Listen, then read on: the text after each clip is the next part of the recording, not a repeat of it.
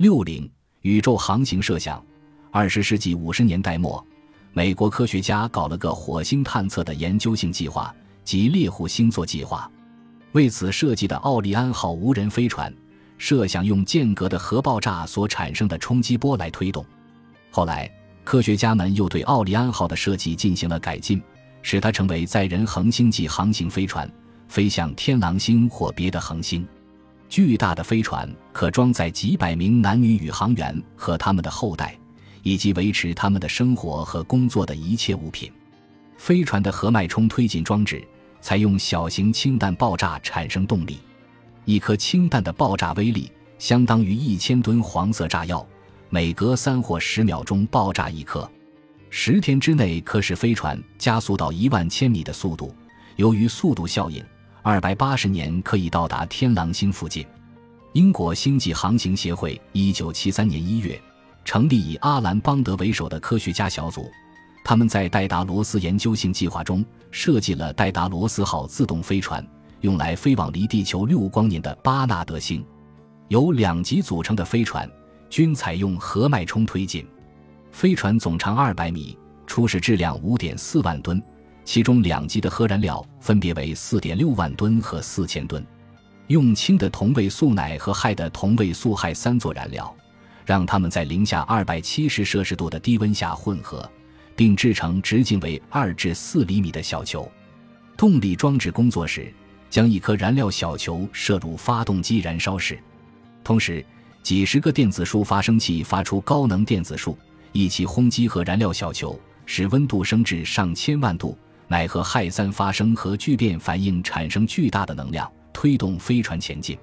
如果每秒钟燃烧二百五十颗小球，即核脉冲率达二百五十次每秒。则推力可近似于连续。第一级工作二点零五年后与第二级分离，第二级接着工作一点七六年，使飞船速度达到三点六万千米每秒。由于速度效应，大约五十多年可飞到巴纳德星。在接近巴纳德星的前几年，放出探测器对巴纳德星、它的行星及其卫星进行探测。从飞船发射时算起。大约六十年后，可收到戴达罗斯号飞船的探测信息。二十世纪八十年代初，弗里曼·迪森提出用微波帆来推动宇宙飞船。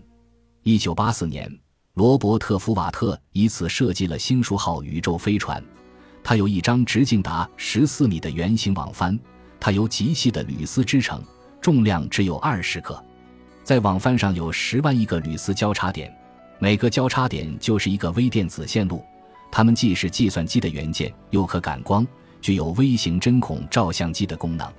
一座围绕地球运行的太阳能卫星电站，将电能转变为微波，在卫星与星数号飞船之间设一面菲涅尔透镜，将卫星发来的微波聚焦到飞船的帆上，开启十万亿个微电子线路，调节网帆的导电率，使帆对微波束的反射能量达到最大值。作用在网帆上的微波束的光子压力使飞船加速。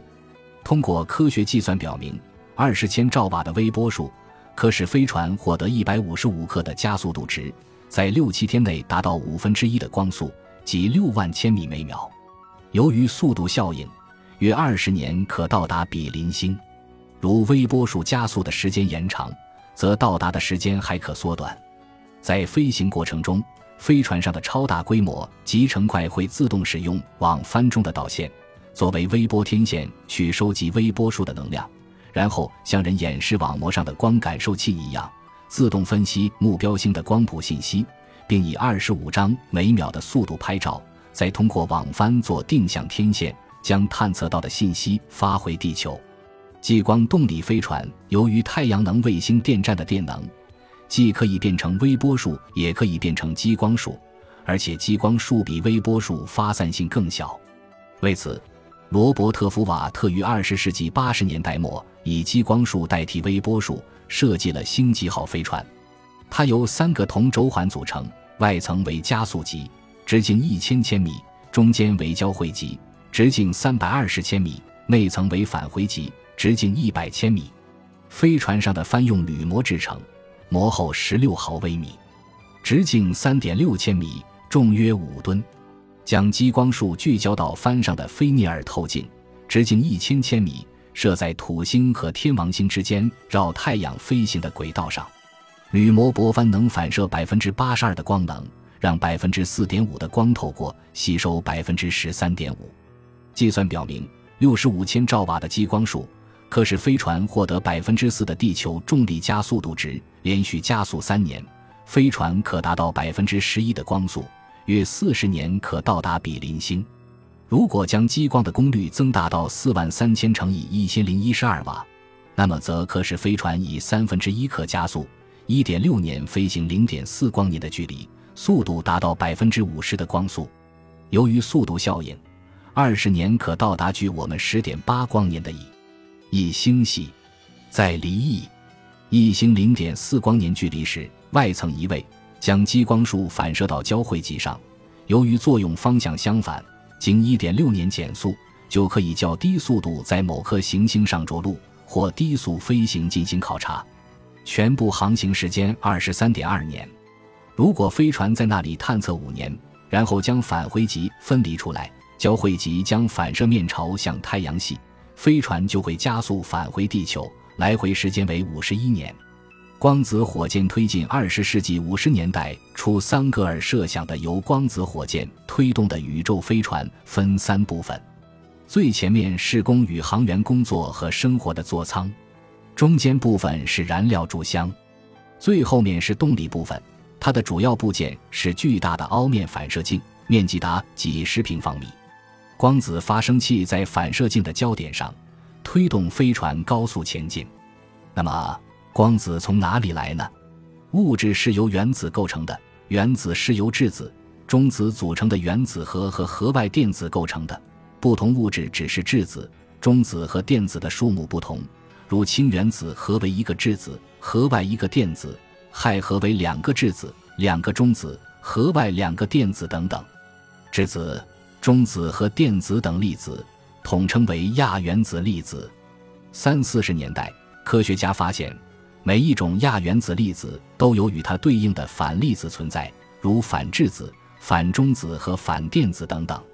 正粒子组成正物质，就是我们日常接触的各种物质；反粒子组成反物质。不过，迄今在宇宙中没有找到天然的反物质，只能在高能核物理实验室制造出几种粒子。科学家们相信，在宇宙大爆炸初期，由能量创造物质时。正物质与反物质是成对出现的，与此过程相反，正物质与反物质相遇时会双双消失，放出光子，同时放出锁闭在物质中的能量。桑格尔的光子火箭设想用质子和反质子及氢与反氢湮灭来产生光子。反物质推进人类不仅可以利用正反物质湮灭产生的光子来做宇宙飞船的动力。而且可以利用它释放出来的巨大能量来推动宇宙飞船。据计算表明，只要用九千克正反氢湮灭产生的能量来加热四吨液氢，可把一吨重的宇宙飞船以百分之十光速的速度送往比邻星。因为正反物质湮灭能百分之一百地将物质转换成能量，而核裂变只有百分之零点一，核聚变也只有百分之零点七。正在研制的由反物质衍生的火箭燃料，冲比可达五万至十万秒，这比普通火箭燃料高五至五十倍。美国人罗伯特·佩奇设想了一种反物质推进的星系级飞船，用五百万年飞向离银河系最近的仙女座中的大漩涡星系。这需要十万代人的生命延续。为了保证人口质量和文化稳定，需要几个种族的好几千万人同行。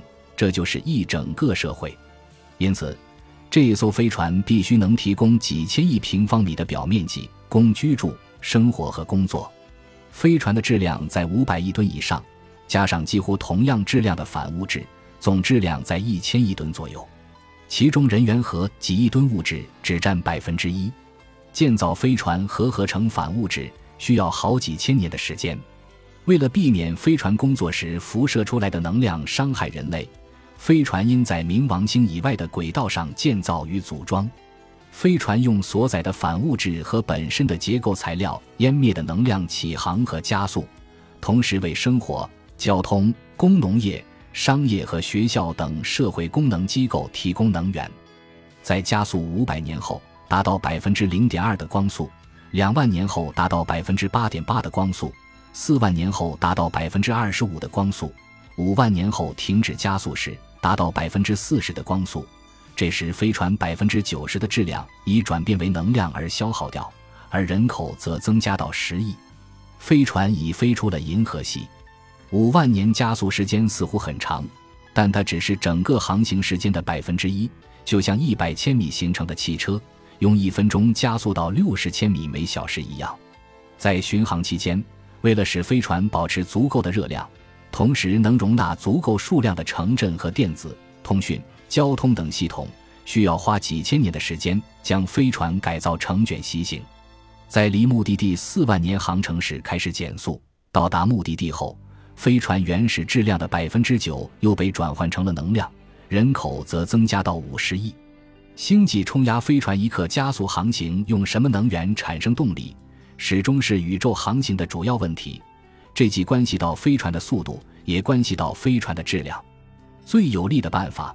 当然是直接从太空获取高性能的能源材料。氢是宇宙中普通存在的物质，在广阔的宇宙空间，虽然是高度真空，但仍然有氢分子和氢原子存在。在太阳周围的空间比较稀少，每立方厘米只有零点一个氢原子，在星际分子云中多一些，每立方厘米达四万个左右。